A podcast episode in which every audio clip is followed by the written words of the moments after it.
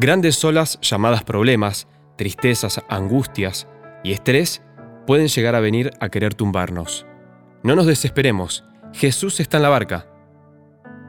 En Mateo capítulo 8 versos 25 y 26 nos dice lo siguiente, y vinieron sus discípulos y le despertaron diciendo, Señor, sálvanos, que perecemos.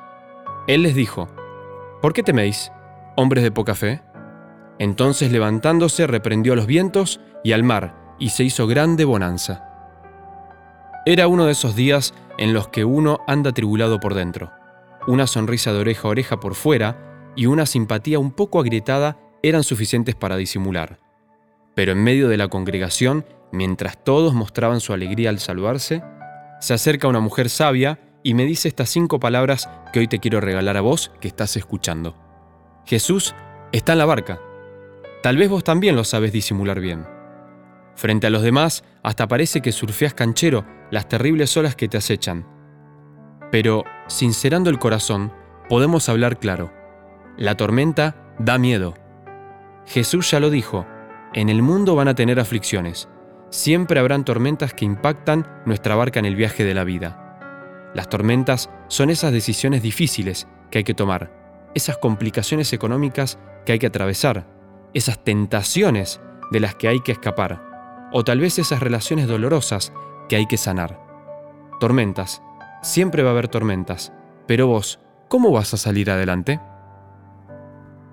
El problema está en que ponemos nuestra mirada en la tormenta misma, en lo grande de sus olas, en lo terrible de sus vientos, en lo increíble de sus rayos. Pensamos en ella, hablamos de ella, la exaltamos y la agrandamos hasta darle el valor de ahogarnos. Nos olvidamos que Jesús está acá, con nosotros, para socorrernos, para calmar las olas y callar los vientos. No lo recordamos a Él, no hablamos de Él, no exaltamos su poder salvador en el día a día, pero cuánto lo necesitamos. En Mateo 4, versos 35 al 41, vemos una gran tormenta. Los vientos azotaban la barca y las fuertes olas la llenaban de agua. Acá encontramos dos actitudes, en medio de la tormenta, la de los discípulos y la de Jesús. Los discípulos entran en pánico, expertos pescadores que confiando en sus propias capacidades y conocimientos no pudieron sobrellevar la situación. Ellos tenían miedo, se desesperaron, comenzaron a gritar y a preocuparse. Un temor por todo lo malo que podría pasar recorrió sus pensamientos, pero Jesús en cambio tiene otra actitud. Él duerme durante la tormenta, tiene paz, descansa, muestra autoridad, seguridad y confianza.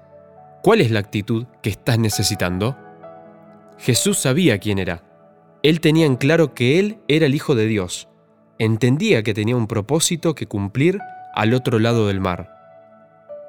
Jesús sabía que no iba a perecer en esa tormenta y con su actitud actuaba en consecuencia, confianza y paz. Hoy te quiero animar con estas palabras. Vos no vas a morir en esa tormenta. Vos tenés que llegar al otro lado. Vos vas a cruzar la tormenta. Porque hay un futuro glorioso para tu vida con Jesús.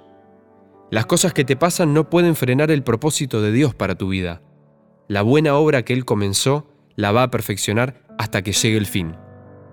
Por eso te animo. Todo miedo y desesperación se disipan cuando tenés en claro quién sos, hacia dónde vas y con quién estás.